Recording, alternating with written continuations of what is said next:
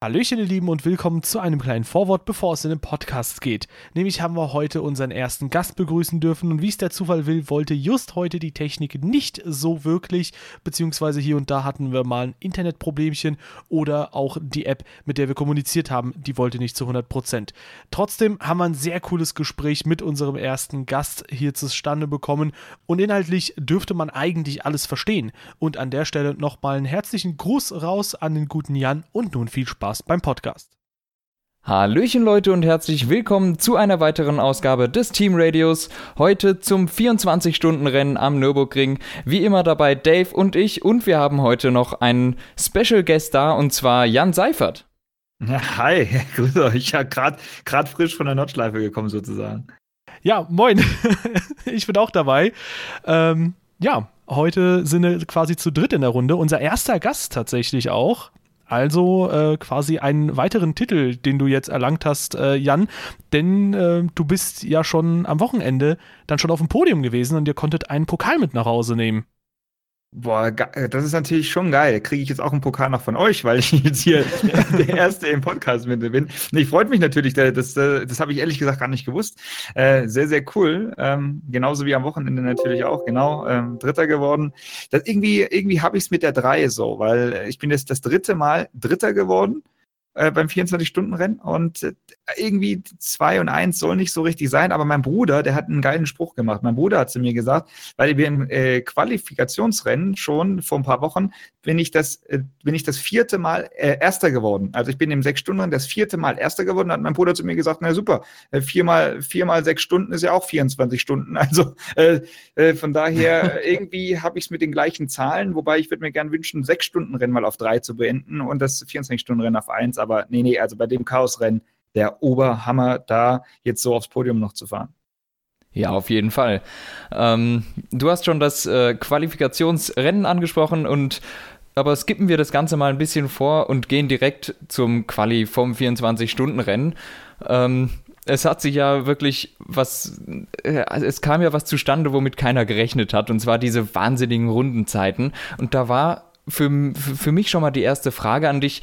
Wusstet ihr so als Fahrer, wie schnell die Autos wirklich werden? Weil für, für mich als Zuschauer, der letztes Jahr die 8,14er oder so war, glaube ich, die Polezeit, jetzt plötzlich fünf Sekunden schneller, das war schon eine große Überraschung. Ja, also es ist ja so, dass wir so ungefähr so eine grobe An An Anhaltspunkt haben, wo die Reise hingehen wird. Ganz ehrlich, ich hätte so Zwölferzeiten erwartet, irgendwie so um die 8, 12, dass dann irgendwo unter 8 Minuten 10 gefahren wird. Das ist äh, der Oberhammer, das ist auch so ein bisschen krank, ehrlich gesagt.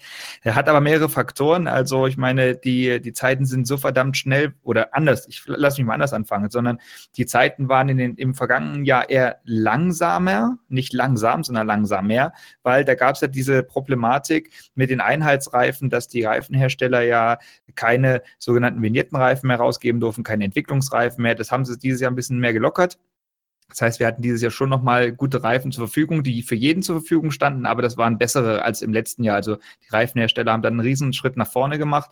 Die Nordschleife wird jedes Jahr äh, gefühlt auf äh, drei, vier Kilometern immer wieder neu asphaltiert. Und das macht natürlich auch die Rundenzeit viel schneller. Dass es allerdings so schnell war, das hat sich erst abgezeichnet im zweiten Qualifying, äh, als, der, als der Porsche, der vom Handteil da eine Rundenzeit in den Asphalt gehauen hat. Ich glaube, 8 Minuten 14 hat er da schon mal gezeigt in, im, im Qualifying, wo es dann wirklich drauf ankommt, sondern vorher schon. Und da wusste man schon, uiuiui, die Reise, die geht äh, ziemlich tief. Und äh, wie gesagt, die Rundenzeiten dann, das ist der Oberhammer. Wenn man das mal umrechnet, jetzt vielleicht für diejenigen, die VLN-Variante kennen, also die normale Notschleifenrunde, dann äh, fährst du da mal irgendwo 7 Minuten 50 oder so. Das ist, das ist schon, schon krank eigentlich. Ja, also sehr, sehr flott und ähm, die Fahrzeuge, die werden ja, und äh, da kommen wir zu dem nächsten Punkt, äh, zu der BOP, äh, von der Performance her etwas angepasst. Und da gab es auch schon während des Rennens ähm, quasi erste Kommentare, dass da hier und da eventuell ein Fahrzeug zu stark sei und äh, manche Fahrzeuge zu schwach seien. Wenn man sich jetzt das Endergebnis anschaut, da war jetzt Porsche ganz vorne, ähm, Mercedes so gesehen zweite Kraft aus der Hinsicht. Wenn ich es aus meinen, meiner Sicht bewerten könnte, würde ich sagen, dass da eigentlich ähm, relativ ausgeglichen die BOP dieses Jahr war. Wenn man sich mal die letzten Jahre anschaut, ich glaube 2016 war Mercedes sehr stark mit dem AMG GT3 und 2017 war Audi sehr stark mit dem R8. Äh, wie hast du das empfunden? Ja, also du sagst es ja richtig, die Balance of Performance ist halt immer der, dieses, das riesengroße Thema eigentlich. Alles, was vor dem 24-Stunden-Rennen ist, noch während des 24-Stunden-Rennen eigentlich, weil die Regelhüter halten es sich auch sogar vor äh, und sagen, hey, wir können sogar während des Rennens nochmal da Gewicht reinpacken ins Auto oder ähnliches. Aber ja, das Rennergebnis, ich weiß nicht so richtig, ob man das Rennergebnis wirklich nehmen kann als, äh, als Grad für ausgeglichene BOP oder nicht. Ich, das Thema ist eh immer schwierig. Das machen auch die Leute, die sich damit bestens auskennen. Ich setze mich da immer nur rein und fahre fahr im Kreis. Das kann ich am besten. Aber ich glaube, es ist schwierig zu beurteilen, weil wir hatten extrem wechselnde Bedingungen. Wir hatten, am Anfang war es relativ trocken, wobei dann, da steckt jeder im Verkehr fest. Man weiß, dass die schnellen Rundenzeiten eigentlich in der Nacht oder in den frühen Morgenstunden dann kommen. Da hatten wir aber den starken Regen, Nebel und so weiter. Also das heißt, da konnte auch keiner richtig schnell fahren. Es ist ein bisschen schwierig zu bewerten dieses Jahr, ganz ehrlich. Ich ich bin mir ein bisschen unsicher, was mit BMW und mit Audi los war, weil die waren im Top 30 Qualifying, wo ja jeder freie Fahrt hat, wo jeder Vollgas geben kann, waren die relativ weit abgeschlagen. Ich glaube, irgendwie auf 10 oder 11 war der beste BMW und auf 14 oder 15 war der beste Audi oder irgendwie so. Ähm, ist ein bisschen sehr, sehr komisch gewesen. Äh, von daher wollte man, wollten, oder wäre es für uns mal interessant gewesen, wo die im Rennen gestanden hätten. Wenn man jetzt sich die Rundenzeit anschaut, es gibt ja dann so die diversen Auswertungen, da sind natürlich wieder alle mehr oder weniger auf einem Niveau äh, Porsche so ein bisschen, bisschen voran, wobei auf, auf die Rundenzeit gesehen auch gar nicht so viel, ich glaube zwei Sekunden oder so. Ähm, das ist halt dieses Jahr ein bisschen schwierig zu sagen. Generell habe ich immer nur mir gewünscht und gehofft und gesagt, dass ich mir wünsche, dass es eine BOP gibt, die ähnlich wie beim Qualifikationsrennen ist, was ja direkt im Vorfeld zum 24-Stunden-Rennen ist, weil da war es wirklich ausgeglichen. Das war richtig geil, weil da hat es Bock gemacht. Jeder hat da gekämpft ohne Ende. Ob da nun dieses bekannte Sandbagging betrieben wurde oder nicht, äh, sei mal dahingestellt, ob das von Herstellern gemacht wird oder nicht. allerdings für die, für die Fans war es ein geiles Spektakel. Auch dieses Jahr beim, beim 24-Stunden-Rennen, ja. Trotzdem ist es halt immer noch so, man weiß nicht, wo die Reise hingegangen wäre. Hätte, hätte Fahrradkette, hat man ein bekannter Fußballphilosoph gesagt. Und äh, weiß, wo, es hingegangen wäre, wenn es komplett trocken geblieben wäre. Aber ich meine, am Ende ist es gut ausgegangen. Es war mega spannend, nochmal die letzte anderthalb Stunde dann zu sehen. Und äh, deswegen, den Fans hat es, glaube ich, gefallen. Ich glaube, die Hersteller sind auch alle soweit zufrieden, bis auf den einen oder anderen, wo, die, wo kein Auto so richtig gut ins Ziel kam. Äh, aber ich glaube, bei Mercedes und Porsche kann man gut, gut aufgestellt sein und gut zufrieden sein. Ja, eben auf jeden Fall. Und ich glaube auch bei der BOP, es wurde ja sogar nach dem Top 30 Qualifying nochmal was angepasst. Ich glaube, der Audi hat nochmal Gewichte rausbekommen ähm, und ich habe irgendwo gelesen, der BMW hätte 0,01 Bar mehr Ladedruck bekommen. Und äh, aus irgendeiner Zeitschrift hatte geschrieben, das gibt eine PS-Steigerung eher im Nachkommabereich. Ähm, und eben, äh, wie du sagtest, man, es war ein bisschen verwunderlich, dass die zwei gerade wirklich so, so stark abgeschlagen waren und dass es vorne eigentlich äh, mehr Mercedes gegen Porsche war, mit am Ende der besseren Hand für den Porsche. Ähm, ja, aber kommen wir zum Start. Den Start, dummerweise konnte ich den gar nicht live sehen, weil ich äh, war nämlich kurz davor auf dem Grid und dann findet man keinen gescheiten Tribünenplatz mehr. Das heißt, wir haben ähm, auf der Gegengraden der, äh, der Grand Prix-Strecke den Start sehen können, immer noch, war natürlich immer noch gut.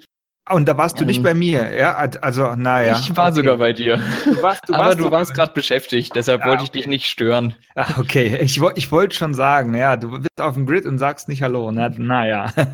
ja, aber gut, ja, da, haben wir, da haben wir echt immer mega Stress, wenn ich das vielleicht mal so ein bisschen sagen, kurz erzählen kann, vielleicht, weil es ist, glaube ich, auch mal, ich kriege das auf meinen Kanälen halt auch immer viel gesagt.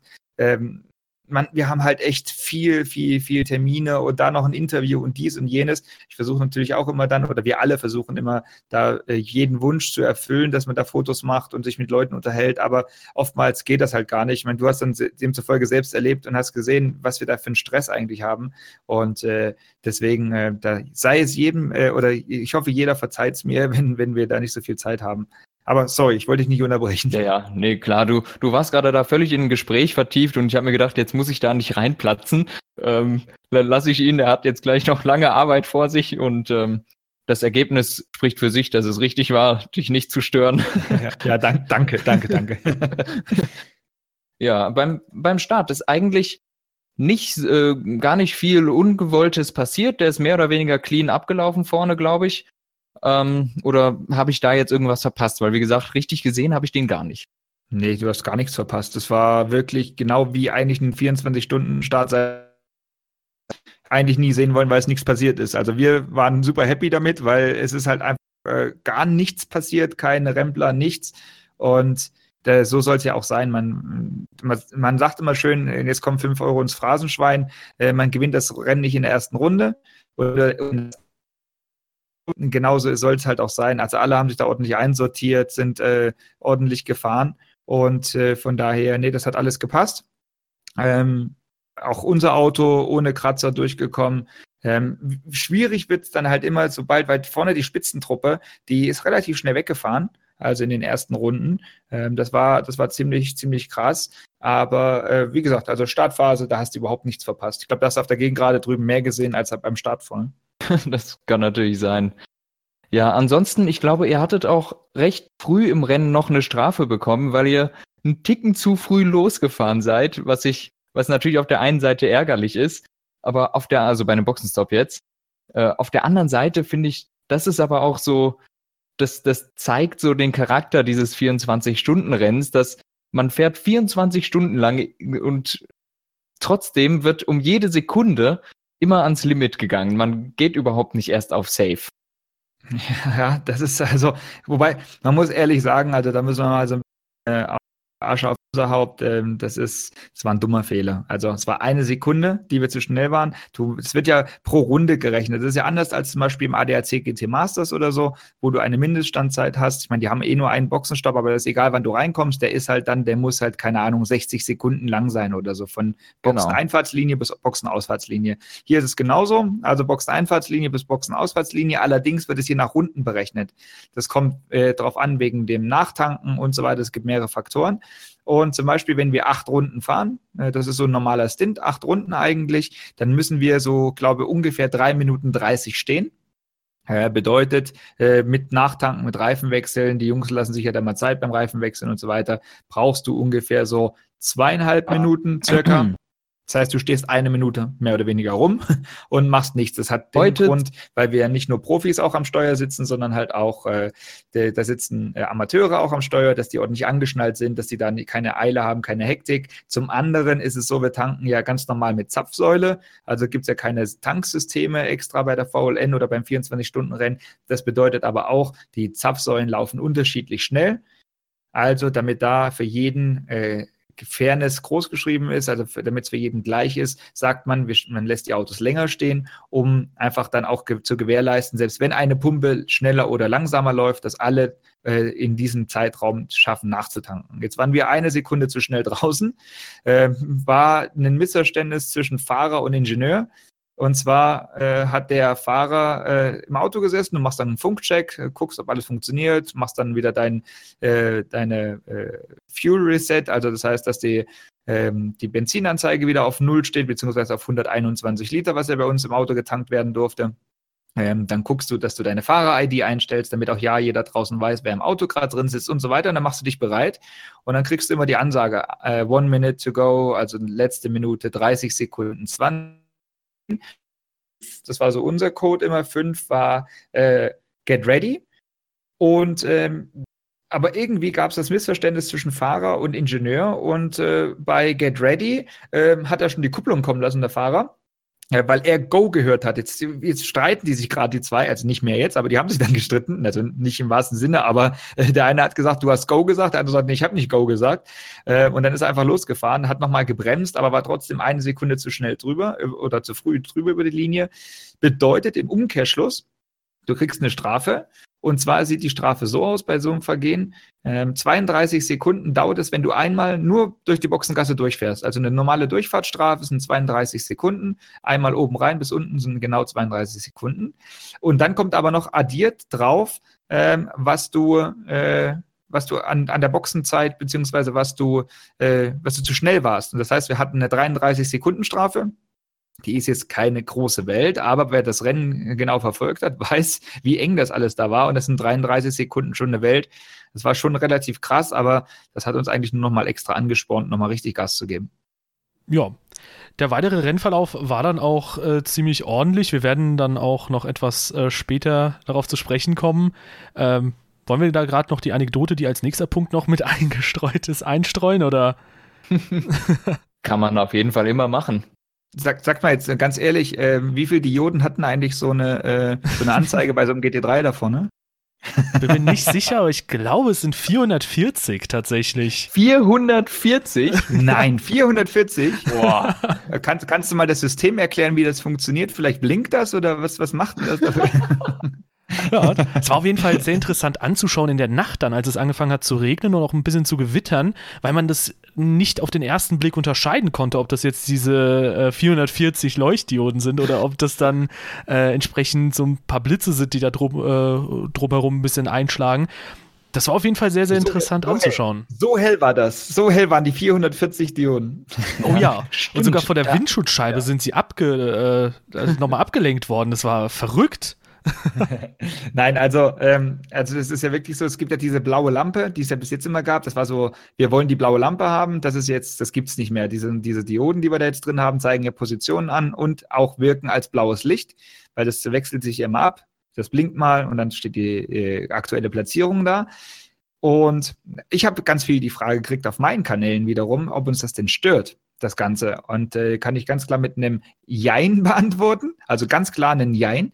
Und zwar äh, ist es so, dass sich am Anfang merkst du es schon, dass da immer die ganze Zeit was blinkt, aber du bist dann irgendwann so im Tunnel und ich glaube, Dave, du weißt, wie das ist, ja, wenn du in Monaco in den Tunnel reinfährst, nicht Spaß, aber äh, nein, du bist irgendwann so so drin, dass du äh, dass du das gar nicht mehr mit, mitkriegst, also dass da irgendwas blinkt und macht und tut. Also es lenkt uns überhaupt nicht ab. Die erste die erste halbe Runde merkst du das oder die erste Runde da, da ist, kriegst du so ein bisschen so ein Flackern mit, aber danach ist alles eh komplett vergessen und dann konzentrierst du dich nur noch drauf aufs Fahren. Also ich meine, es ist hauptsächlich die Nacht, am Tag merkst du es eh nicht, aber in der Nacht, wenn der Regen dann noch so ein bisschen runterprasselt, dann, dann merkst du das schon so ein bisschen, aber das ist, äh, tangiert uns minimal.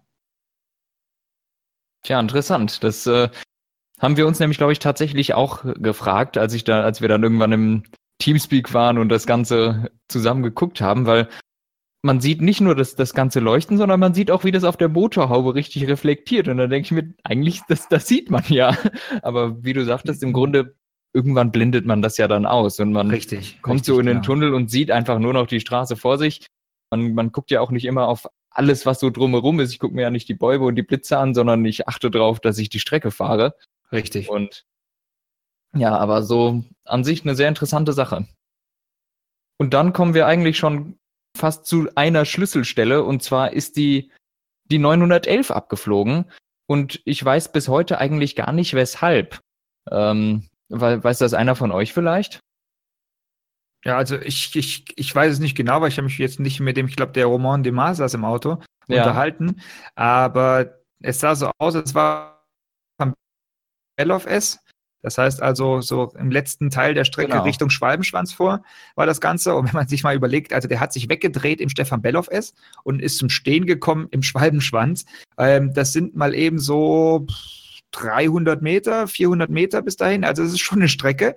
Und es sah für mich so aus, ich sehe, ich kenne auch nur die Bilder, es sah für mich so aus, als ob da Ölbindemittel war oder Dreck, weil viele Autos gerade in der Nacht, in der Nacht gerade bei den kleineren Autos, aber auch bei uns, bei uns Profis, äh, weil du bist einfach gerade die Uhrzeit so zwischen zwei und fünf Uhr ist eine blöde Uhrzeit. Jeder ist normalerweise im Tiefschlaf, solltest du da halt vermeiden, wenn du im Auto sitzt.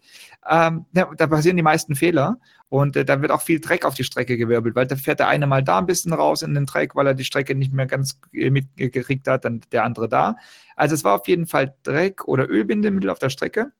Und da hast du keine Chance mehr. Da bist du Passagier, da kannst du Profi mhm. sein, nicht Profi sein oder was auch immer. Der hat sich dann einfach weggedreht und dann, gerade bei der Geschwindigkeit, könnt ihr euch vorstellen, du kommst da an, an der Stelle schaltest du, also im, im Mercedes AMG GT3 bist du da fünfter Gang, schaltest ganz kurz in den sechsten Gang, bedeutet also Geschwindigkeiten um die so 230, 240 km/h. Und dann, äh, wenn du dich dann wegdrehst, dann hast du keine Chance, null. Dann kannst du nur noch hoffen, dass es für dich selber nicht ganz so weh tut, weil du weißt, in dem Moment weißt du eigentlich auch schon, dass das Rennen vorbei ist, weil das Auto wird es nicht überleben. Zumindest nicht so, dass du weiterfahren kannst. Und äh, da ist es halt echt so, dass da kann man von Glück reden, dass da keinem was passiert ist. Und äh, da, ja, da, wie gesagt, blöde, blöde Sache. Und gerade wenn du so, und die waren gut komfortabel in, in Führung, wenn du so in Führung bist, dann ist es halt umso, umso schlimmer. Ja, ja, genau. Also das war eine von, ich glaube, zwei recht brenzligen Situationen. Die eine hatten wir gerade mehr oder weniger übersprungen. Die war, glaube ich, noch am Abend. Das müsste Dries Fantor gewesen sein, äh, der in seinem Audi am Ende der Döttinger richtig abgeflogen ist. Ähm, oh ja. Und da, da haben die Autos, ich meine, da fährst du auch gut und gerne 280. Ähm, und da wirklich Glück gehabt, dass da nichts größer passiert ist. Das war ja mit dem einen langsamen Mercedes und noch einer Überrundung dazwischen, die ihm dann den Reifen aufgeschlitzt hat. Einfach ganz unglücklich, weil ich bin mir sicher aus den Onboards, Dries Fantor konnte, der, der hat überhaupt nicht gesehen, dass nach der Kuppe links ein ganz langsames Auto ist. Der hat ja, nicht damit ja. gerechnet, dass der da ist. Und hat, hat, er, hat er 100 Prozent auch nicht. Das, ich will jetzt nicht den großen äh, Marseille spielen oder so, aber das ist genau die Erfahrung, die du hast auf der Nordschleife. Auf der Nordschleife musst du mega schnell sein. Also klar, du musst schnell sein, das ist äh, ohne Frage, aber, aber du brauchst extrem viel Erfahrung. Weil genau diese Situation, mit der fahre ich und meine Kollegen, alle, die ich jetzt so kenne, fahren immer genau mit diesem kleinen Puffer im, äh, im, im Kopf, dass du weißt, es kann hinter jeder Ecke irgendwas Dummes sein. Und äh, das musst du einfach haben. Und ich meine, der, der Dries Fantor, mega schneller Junge, wirklich, richtig gut. Ich meine, äh, bei der Familie, ich meine, der äh, Laurens, sein, sein Bruder, ist halt die schnellste Runde auch einfach mal gefahren, beziehungsweise im Qualifying diese Topzeit dahin gehauen. Aber äh, die ist ja trotzdem auf der Nordschleife noch relativ unerfahren. Und diesen, dieses Puffer musst du haben. Und da musst du auch in der Situation in den sauren Apfel beißen. Und die, meiner Meinung nach, Möglichkeit hätte er gehabt, einfach voll auf die Bremse einmal draufgehen zu müssen. Äh, weil jetzt ist es komplett scheiße ausgegangen, auf Deutsch gesagt. Äh, und hätte er lieber mal richtig auf die, auf die Klötzer draufgehauen und nicht versucht, sich da noch durchzuquetschen. Klar hat er dieses Durchquetschen gemacht, um einen Unf Auffahrunfall zu vermeiden, aber äh, einmal voll auf die Klötzer drauf, dann hätte er halt kurz warten müssen, hätte vielleicht, lass ihn fünf oder zehn Sekunden verlieren, nicht mal zehn Sekunden. Äh, aber das Auto wäre ganz gewesen und er hätte weiterfahren können. So ist halt jetzt blöd gelaufen. Jetzt auch noch genau den Reifen aufzuschlitzen, dass der dann direkt auch noch hochgeht und dann direkt einschlägt, ist natürlich eine Kettenreaktion, die, das ist, das hast du auch nur wahrscheinlich nur einmal. Aber ich glaube, wie gesagt, dieses Puffer, dieses bisschen Restrisiko oder äh, Restrisiko, was du einfach einkalkulieren musst, das, das musst du halt haben und das kommt einfach mit der Erfahrung da oben auf der Nordschleife. Weil, ja, wenn du, wenn du das, wenn du immer nur angast und immer nur volle Kanone fährst, dann passieren genau solche Dinge. Und dann dadurch entscheidet sich oftmals das Rennen. Ja, eine sehr, sehr ärgerliche Sache, sah auch sehr heftig aus. Ähm, aber du sagst es ja, man muss immer auch, vor allem wenn du quasi eine äh, ja, Anhöhung hast und dahinter äh, geht es dann quasi nochmal schön bergab. Äh, gerade da muss man wissen, dass das Sichtfeld eingeschränkt ist. Gut, ich selbst bin auch noch nie auf der Nordschleife gefahren. Äh, vielleicht wird es ja irgendwann mal was, aber ich stelle mir das in so einer Situation auch sehr schwierig vor. Wir haben ja vorhin darüber gesprochen, man versucht ja auch bei jedem Boxenstopp und in jeder Situation eigentlich die, das Maximum rauszuholen. Und manchmal, ja, da äh, kommt man leider, leider übers Ziel hinaus und ist auch sehr unglücklich gewesen mit dem Reifen. Du hast es gesagt, das passiert dann einmal oder, also dieses Szenario, das kommt man einmal und äh, sehr, sehr unglücklich in der Situation. Aber ja, gut, dass da niemandem was geschehen ist, auf jeden Fall. Ja, das ist auf jeden Fall so. Also ich meine generell nicht nur die GT3-Autos, sondern alle Autos sind mittlerweile gut, weil die einfach auch durch die technischen Kommissare und so überwacht werden äh, wird ja immer vor jedem Rennen das Auto komplett durchgecheckt, dass da die Sicherheitseinrichtungen und alles passen, weil ohne das geht es nicht mehr, gerade bei den, bei den Geschwindigkeiten, die da auf der Nordschleife gerade gefahren werden. Aber vielleicht nochmal auf, auf diese Situation zurückzukommen. Man darf es jetzt auch nicht vergessen, die jedes Mal, wenn ein langsames Auto auf der Strecke unterwegs ist, also tagsüber ist es noch ein bisschen einfacher, aber in der Nacht ähm, haben die, die Marshals rund um die Strecke, also die an den äh, verschiedenen Posten sind, sind ja über 200 äh, Streckenposten äh, mit Marshals besetzt rundherum, die haben Tafeln nachts. Also das heißt, die schwenken dann keine Flaggen, sondern die haben Tafeln, die haben gelbe Tafeln, die haben weiße Tafeln, äh, die haben äh, so pinke Tafeln, also oder beziehungsweise lila Tafeln mit Code 60 drauf. Äh, also die haben nicht alle Flaggenzeichen, aber die haben die, die wichtigsten. Und dieses weiße Schild äh, haben die davon gehe ich jetzt mal aus, rausgehalten. Das heißt also für dich als schnelles Auto, was da kommt und gerade genau wie du es gesagt hast, Dave, für so eine Kuppe, wenn dann ein weißes Schild draußen ist, dann lupfst du nochmal, gehst mal leicht vom Gas runter und guckst mal, was da hinter der Kuppe ist, weil genau wie es halt auch war, wenn das direkt hinter der Kuppe ist, ist es halt blöd. Und das zeigt dir einfach nur, weiße Tafel oder weiße Flagge heißt halt, Achtung, das ist ein langsames Auto, das kann ein wie in dem Fall ein Auto sein, was einen Plattfuß hat oder irgendein Problem. Das kann aber auch sein, dass da zum Beispiel ein Streckensicherungsfahrzeug draußen ist, was da gerade langsam rumfährt, äh, um wieder in die Box zu kommen. Äh, deswegen, da musst du halt einfach, da musst du kurz mal vom Gas gehen, das ist einfach so. Mhm. Und dann lieber mal auf die Rundenzeit dann äh, ja, äh, verzichten in dem Moment. Ja, wieder was gelernt. Das mit der weißen Flagge, das kannte ich noch gar nicht, wusste ich nicht.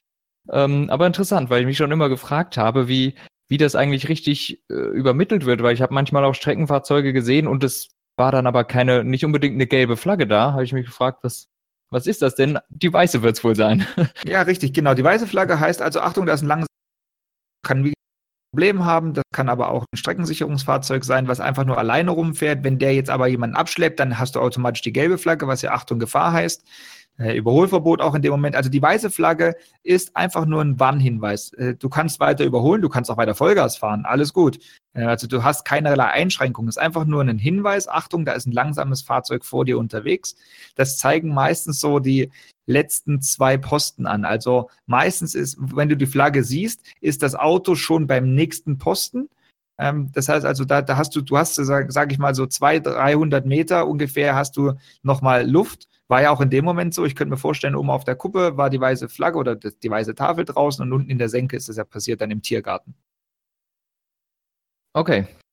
Ähm, ja, als nächstes, ähm, nachdem gehen wir wieder einen Schritt voraus, weil wir, wir gehen immer mal wieder hin und zurück. Ich denke, das, das macht gar nichts. Ähm, als, als nächstes, nachdem die 911 dann abgeflogen ist, war allerdings der andere Porsche zur Stelle und hat für Porsche mehr oder weniger die Führung erstmal geerbt.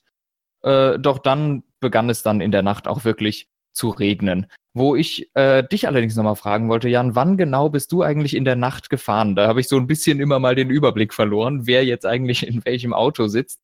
Welchen Stint hattest du? Ja, da haben wir doch dieses schöne System jetzt mittlerweile mit der Driver-ID im Auto. Steht doch überall da. Nein, Spaß. Ja, es ist, ist ja wirklich zum Glück für, für die Fans dieses Jahr da. Für mich ging es los in der Nacht. Also ich bin das erste Mal ins Auto so gegen 22.30 Uhr bin dann so kurz vor 1 Uhr ausgestiegen wieder aus dem Auto, weil wir fahren immer Doppelstints. Das heißt also immer so knapp zwei Stunden 20 ungefähr sind wir da im Auto. Äh, einmal zwischendurch stoppen mit äh, für neue Reifen und für einmal volltanken bitte. Also, ich, wie gesagt, ich hatte den ersten Nachtstint. Wir hatten erstmal geplant, eigentlich Einzelstints zu fahren, damit jeder bei Tageslicht nochmal im Auto ist. Allerdings äh, haben wir dann darauf verzichtet, weil ich gesagt habe, egal, ich war im Nachttraining ganz gut unterwegs von meiner Pace her, weil wir hatten, haben ja mal ein Nachttraining vorher und habe ich gesagt, das ist mir egal, ob ich in der Nacht das erste Mal einsteige. Deswegen da hatte ich diesen Stint und hatte dann eigentlich eine ganz gute Nacht, weil ich konnte dann schlafen und bin dann erst morgens so, so gegen 6 Uhr ungefähr, 7 Uhr wieder im Auto gewesen. Ja, also ähm, der Regen hat angefangen dann und äh, du entsprechend dann auch abends und dann früh morgens unterwegs gewesen. Ähm, es hat quasi dann bis zum nächsten Mittag oder eigentlich äh, fast bis zur Zieleinfahrt, dann war die Strecke dann immer noch nass. Ähm, also es hat quasi die ganze Nacht über geregnet. Blöd für die Fans, die vor Ort sind, aber ähm, ganz gut erstmal für die Mercedes, die dann sehr, sehr schnell nach vorne gekommen sind und ähm, da konnte quasi euer St äh, Schwesternfahrzeug die Führung erobern. Und ich glaube, für alle äh, ging es nach vorne bei euch. Ja, also das ist, ich hatte in Anführungszeichen noch Glück. Das war so ein bisschen das, was ich im Hinterkopf hatte, dass ich nicht den ersten Stint in der Nacht und im Regen fahre, aber nachdem der Wetterbericht dann äh, das hieß, dass ich das nicht mache, deswegen bin ich halt so vorher dann schon eingestiegen, also dann erst in der Nacht eingestiegen.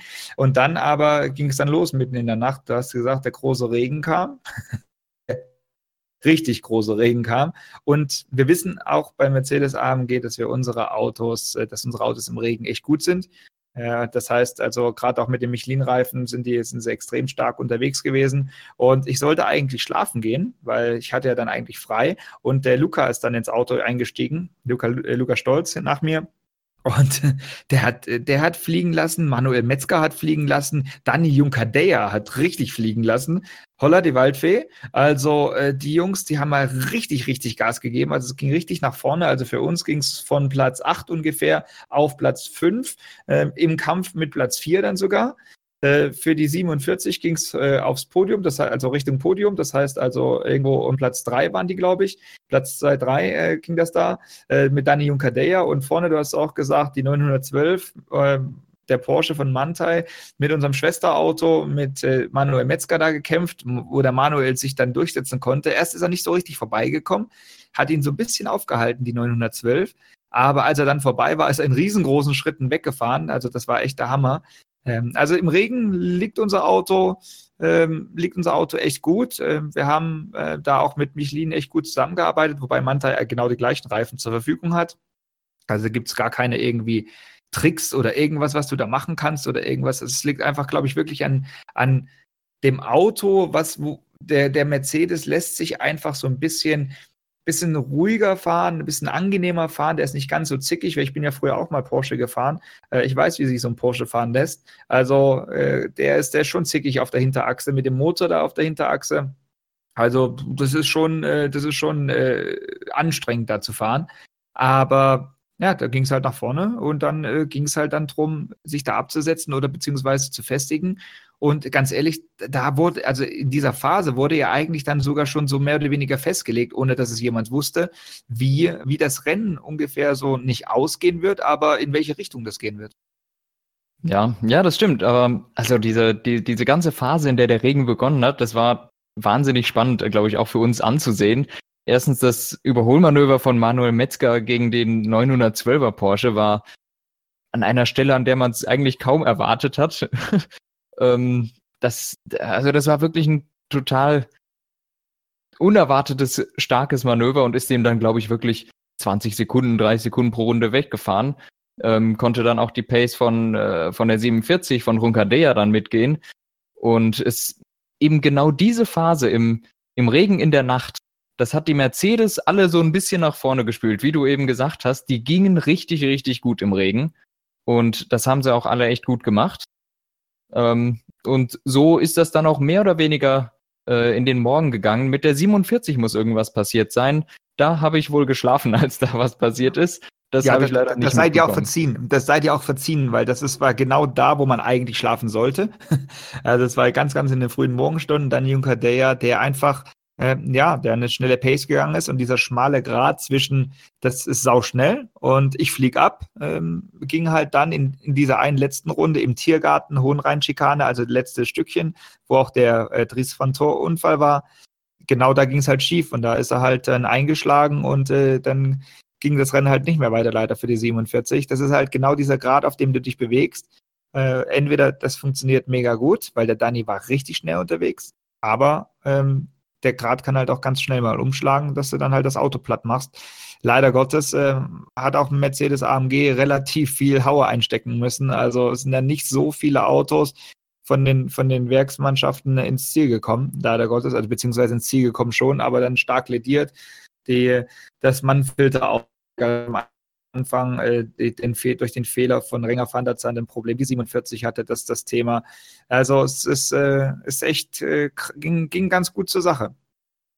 Ja, das stimmt. Ähm, und ich glaube, dann muss noch irgendwas gewesen sein mit der 912. Die haben ja eine Strafe bekommen und ich meine irgendwas im Kopf zu haben, dass die äh, bei einer gelben Flagge zu früh aufs Gas gegangen sind oder sowas. Ich hab, weiß es leider nicht mehr genau. Auf jeden Fall mussten die eine Strafe absitzen, wodurch dann die Nummer 4, euer Schwesterauto, mit einem ziemlich, einem ziemlich dicken Vorsprung gekriegt hat. Ja, das hast du fast komplett richtig erklärt. Das war eine Code 60 Phase. Also äh, in, einer, in einer Zone, wo halt ein schwerer Unfall war oder Reparaturarbeiten an der Leitplanke oder so, da darfst du maximal 60 km/h fahren. Das war auch alles komplett richtig.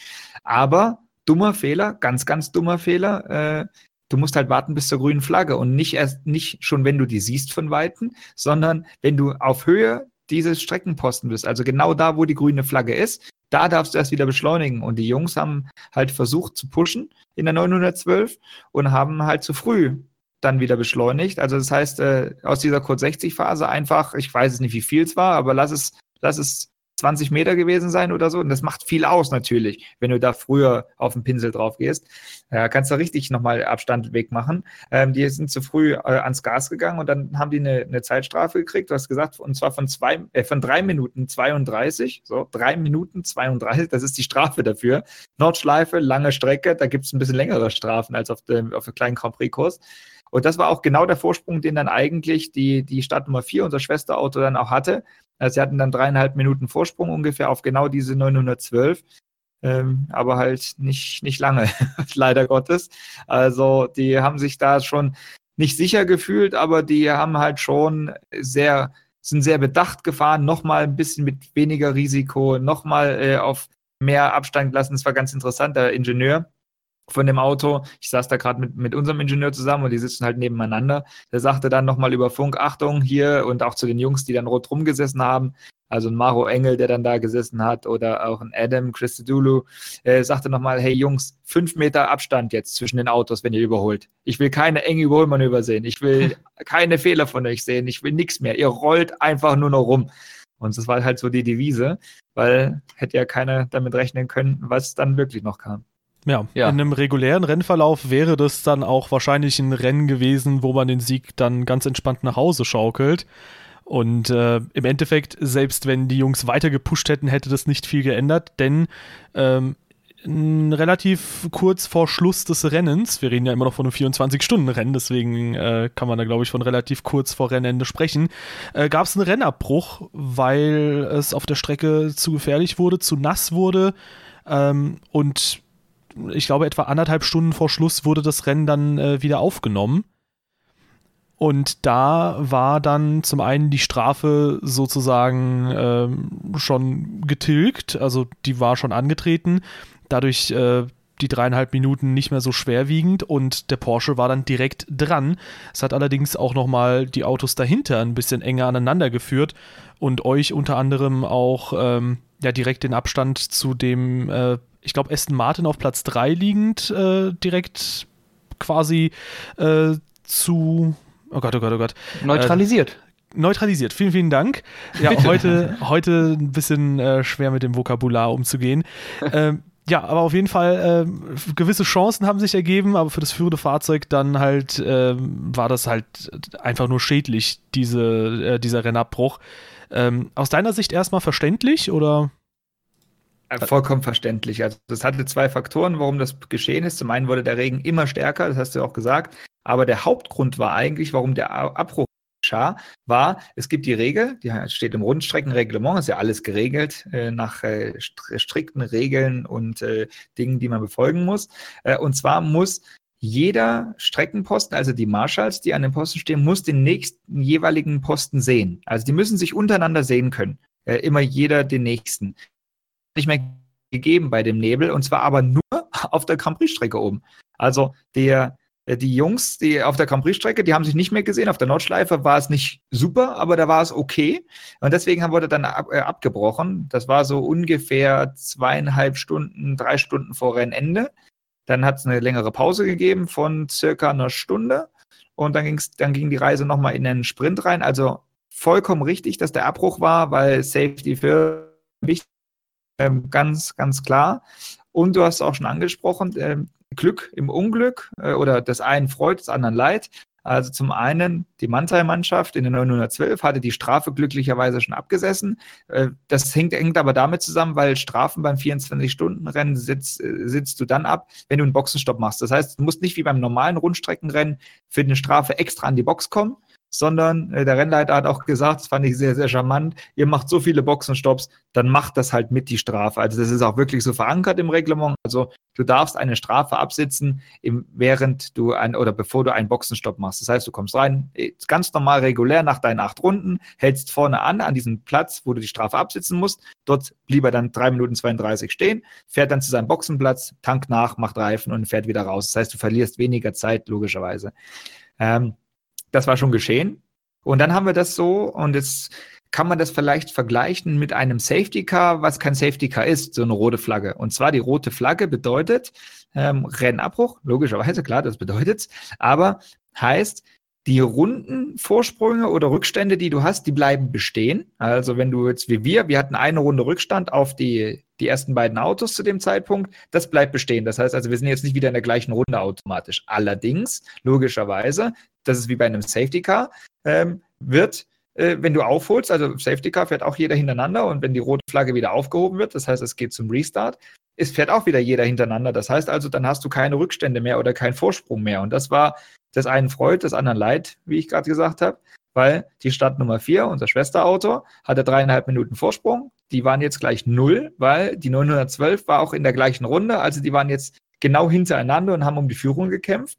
Aber auch unser, unsere Freude, weil wir hatten eigentlich so circa zweieinhalb Minuten Rückstand auf und jetzt kommt's, unseren Freund Niki Thiem, der, der ja auch bekannt ist in der Szene, äh, der äh, hatte äh, dreieinhalb, zweieinhalb Minuten Vorsprung auf uns. Dann war noch unser Schwesterauto auch von Black Falcon, ein Kundenauto mit Hubert Haupt, Nico Bastian, ähm, Gabriele Piana, ähm, die da auf dem Auto gesessen haben. Die, die waren auch noch dazwischen und wir waren auf Platz fünf. Und das heißt aber auf einmal war da auch kein Abstand mehr, sondern wir haben direkt um Platz drei gekämpft, was natürlich zu unserer Freude war. Wozu ich gleich noch eine Frage habe, ist, ähm, wer fällt dann eigentlich die Entscheidung oder wie wird die Entscheidung gefällt, jetzt speziell bei euch, dass dann äh, Jelmar Burmann diesen letzten Stint fährt nach so einem Abbruch? Ist das schon von vornherein klar, dass der um die und die Uhrzeit ins Auto geht oder setzt man sich bei so einem Abbruch dann nochmal zusammen und überlegt richtig, wer fährt jetzt diese letzten anderthalb Stunden? Ja, also für uns war es relativ schnell klar. Also ja, man setzt sich nochmal neu zusammen, ganz klar. Ähm, das ist, da wird in so einem Sonderfall wird nicht gesagt, wir fahren den normalen Fahrrad weiter. Wir haben uns frisch zusammengesetzt und haben einfach gesagt, also für uns war es gar keine Diskussion, dass der Jelmer wieder ins Auto geht, weil der war der Stärkste im Regen. Der hat, der war wirklich der fliegende Holländer. Der hat, der hat da Rundenzeiten hingelegt vorher schon. Der hat sich am wohlsten gefühlt unter den Bedingungen, weil das ist, ist natürlich wichtig, gerade bei so einem Sprint, anderthalb Stunden. Und da war es für uns relativ schnell klar, dass er, dass er das dann fährt. Und vor allem ist er auch derjenige, der momentan so am meisten im Auto sitzt. Also ich meine, Lukas Stolz auch, äh, aber Thomas Jäger und ich, wir waren ja dann die letzten beiden, wir sind halt relativ wenig bis jetzt dieses Jahr gefahren. Und das, das wollten wir natürlich nicht riskieren. Jeder will natürlich irgendwie das Ende fahren, das ist ganz klar. Aber da, da setzt du natürlich die Leute rein, die gerade wirklich da komplett jedes Wochenende am Fahren sind. Und das sind nun mal Luca und der Jelmer. Und wie gesagt, Jelmer war saustark im Nassen, deswegen haben wir den reingesetzt. Hat sich ja auch zwar nicht absehen lassen, aber direkt nach, also nach dem Start habe ich gedacht, gut, da habe ich auch dann äh, die Sachen zusammengepackt. Äh, aber der äh, hat ja dann auch gezeigt, dass das die richtige Entscheidung war. Ja, hat am Ende tatsächlich dann nochmal im Kampf gegen die Nummer 6 und die Nummer 7, äh, besagten Niki Team, äh, den dritten Platz nach Hause gefahren äh, bevor dann quasi auch der Box, äh, der Porsche über die ähm, Linie gefahren ist, habt ihr euch nochmal entrundet und seid damit, glaube ich, dann auch die gesamte Renndistanz gefahren. Und äh, ja, aber davor gab es dann noch ein bisschen was, nämlich es ist nicht ganz so reibungslos gelaufen, wie wir das jetzt quasi formuliert haben, sondern ihr wurdet auch nochmal gedreht im letzten Stint. Genau. Ja, also es war eine richtig dumme Situation, deswegen habe ich auch gerade gesagt, ich äh, hätte ich am liebsten mich schon wieder umgezogen in dem Moment, weil ja, es war halt so, dass, also wir haben es jetzt schon äh, gut durchgekaut. Also die 4 und die 112 waren in einer Runde und 7 waren in einer Runde und danach kamen auch nochmal Autos, die dahinter waren und die aber äh, schon, ja, nochmal eine Runde waren von so einem Auto, ich weiß jetzt nicht genau, welche Marke es war, kann auch sein, dass die vier Ringe davon drauf waren oder so, weiß ich jetzt nicht ganz genau. Ähm, von so einem Auto wird man so, äh, umgedreht, äh, ist auch am Ende egal, was für ein Hersteller das ist, aber äh, mit einer Runde Rückstand, weiß ich nicht, dann so ein äh, Manöver zu reiten ist. Das heißt, wir hatten auf einmal von null Rückstand, hatten wir auf einmal wieder über 20 Sekunden Rückstand. Und Jelmer hat halt alles gegeben. Und weil unser, unsere, unser Motto war, und das kann man jetzt im Nachhinein so nach nicht ganz einer Woche, kann man das auch dann öffentlich sagen. Unser, äh, unser Motto war entweder wir stehen auf dem Podium oder uns ist komplett egal, äh, wo, wo, und oder ob wir ankommen. Also wir wollten nur eins und das war auf dem Podium stehen. Und da hat er sich halt zurückgekämpft. Und das Lustige war, ich habe äh, das Überholmanöver gegen äh, Maxime Martin, der im Auto gesessen hat, in dem ersten Martin in der 007, gar nicht gesehen, weil in dem Moment bin ich aus unserer Lounge runter zum Team, weil dann willst du natürlich mit dem Team mitfiebern, bin runtergelaufen und äh, komme unten an und sage, oh, jetzt, oh, jetzt wird es nochmal eng und was ich, und dann gucke mich alle ganz blöd an und sagen, was ist mit dir los? Der ist doch gerade schon vorbeigefahren an dem. Also, okay, gut, habe ich nicht mitgekriegt, super. Ähm, ja, aber die letzte anderthalb Stunde, ich glaube, das kann sich keiner vorstellen, wie man sich da fühlt. Also, das ist echt heftig. Ähm, also, zum einen draußen sitzen ist die eine Sache, aber draußen sitzen bei solchen Bedingungen, wenn es um so viel geht, das ist, das ist schon der Hammer, weil wir waren so ein bisschen die Underdogs. Ich glaube, so richtig hat keiner mit der Besetzung, die wir waren, so damit gerechnet, dass wir da ganz, ganz vorne mitmischen. Also klar, irgendwo, wie gesagt, die Underdogs, aber da gab es andere Besetzungen, die sich auf jeden Fall mehr qualifiziert hatten im Vorfeld schon, da ganz vorne mitzumischen. Und äh, deswegen war es natürlich für uns umso erfreulicher, am Ende auf dem Podium zu stehen. Äh, war, war natürlich super. Aber ich, du hast vorhin angesprochen, Dave, der, dann fährt der, ja, und jetzt muss ich sagen, Entschuldigung, der fährt der Vollidiot, nochmal bei einer Sekunde Restzeit, fährt er über die Linie drüber und muss noch eine ganze Runde fahren. Äh, ihr könnt euch nicht vorstellen, wie man da schwitzt in dem Moment, weil das ist einfach nur dämlich gewesen, weil der, äh, also es ist ja so, nach 24 Stunden wird das erste Auto, was kommt, abgewogen. Also das heißt, es wird nicht gewartet, bis der Sieger kommt, sondern nach 24 Stunden wird einfach der erste äh, der da kommt, der kriegt die schwarz-weiß karierte Flagge. Und jetzt ist der Jelmer eine Sekunde vor Ablauf drüber gefahren. Der hätte einfach nur ganz kurz bremsen müssen. Dann wäre er der Erste gewesen, der abgewunken wurde.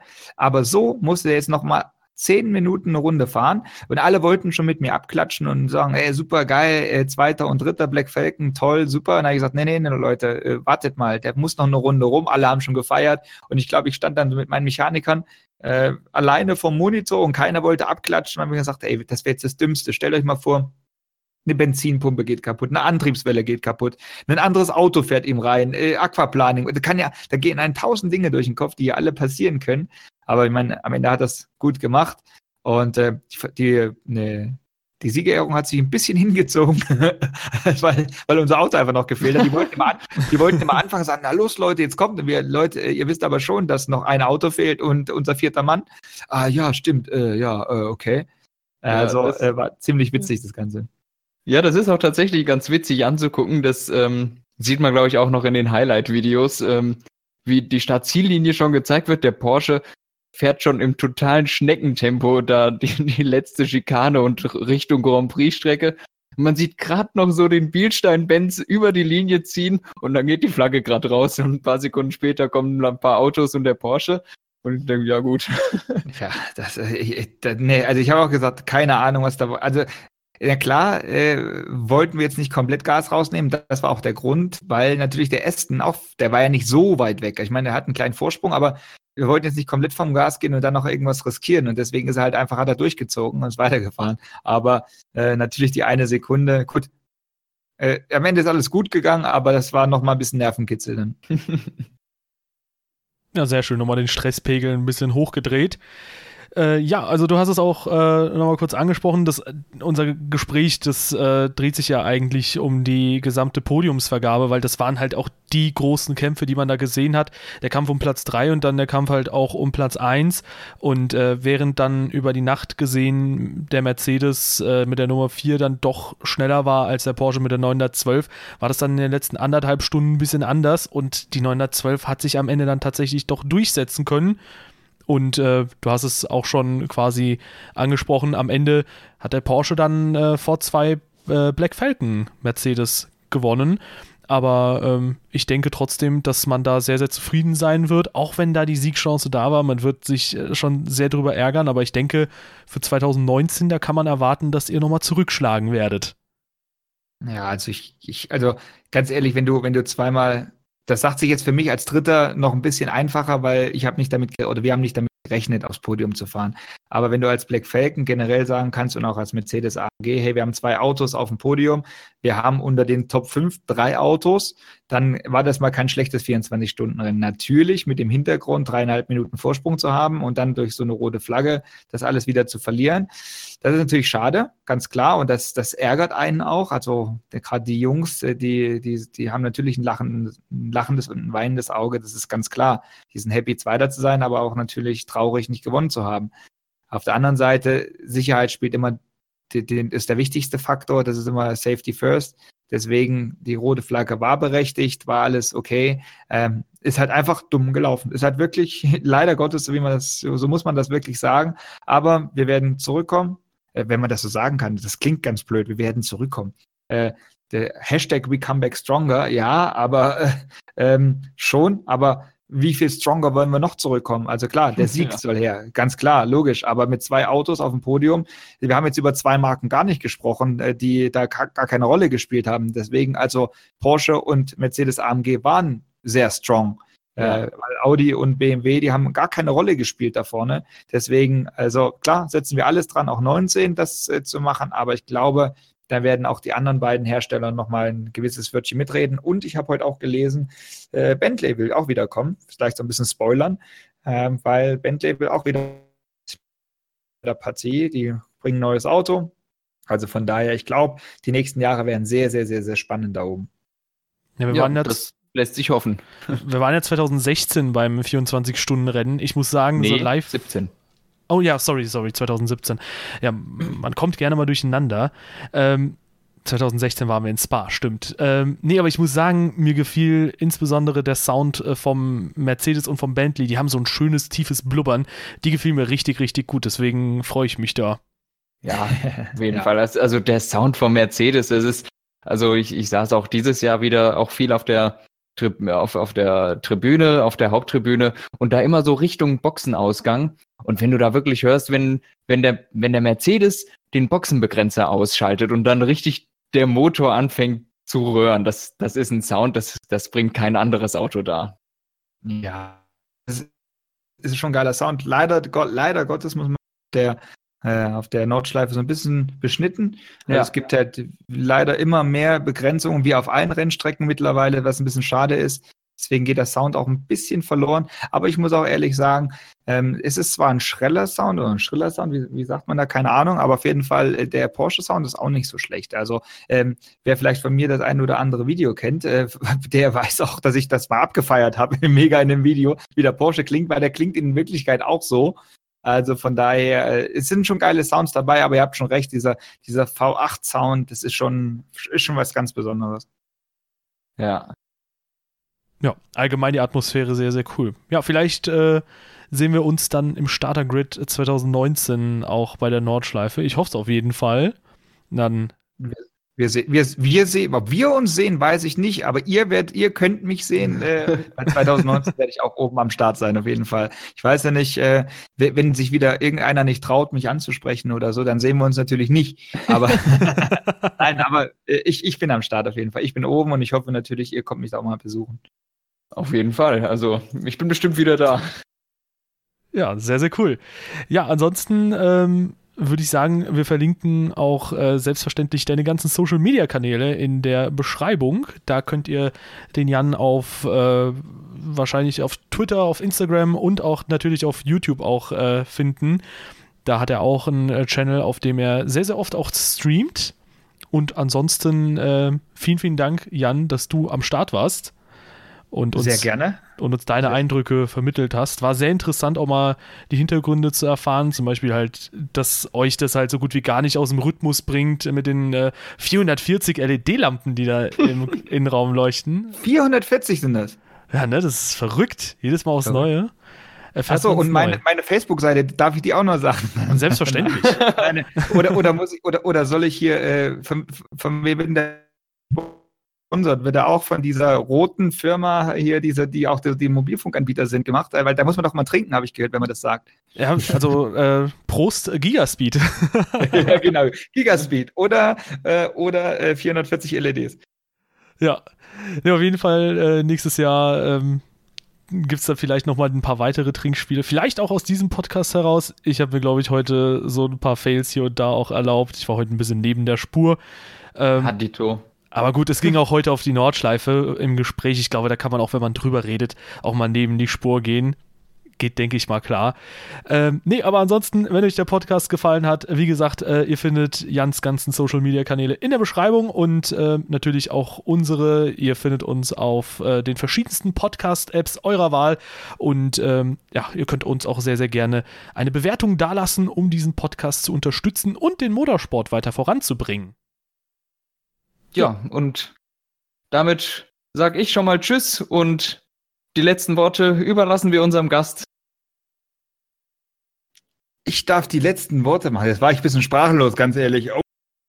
Vielen, vielen Dank. Also ich drücke euch auf jeden Fall mal die Daumen im Podcast, dass es weiter so, so läuft. Ja, natürlich auch mit euren, mit euren ganzen Vorhaben. Das klingt jetzt wie Weihnachten und irgendwie so ein herzlich und äh, gesundes neues Jahr und so. Nein, aber voll cool, dass ich dabei sein durfte. Erster Gast. Also äh, ich muss sagen, ich fühle mich sehr, sehr, sehr geehrt. Und äh, ja, ich hoffe auch, auch, dass es nicht das letzte Mal war. Also gerne, gerne wieder, immer wieder. Und äh, vielen, vielen Dank. Ja, sehr, sehr gerne. gerne. Jetzt gehören die letzten Worte doch uns, oder wie? Dann sage ich einfach Tschüss. Tschüss. Habe ich clever gemacht. Tschüss.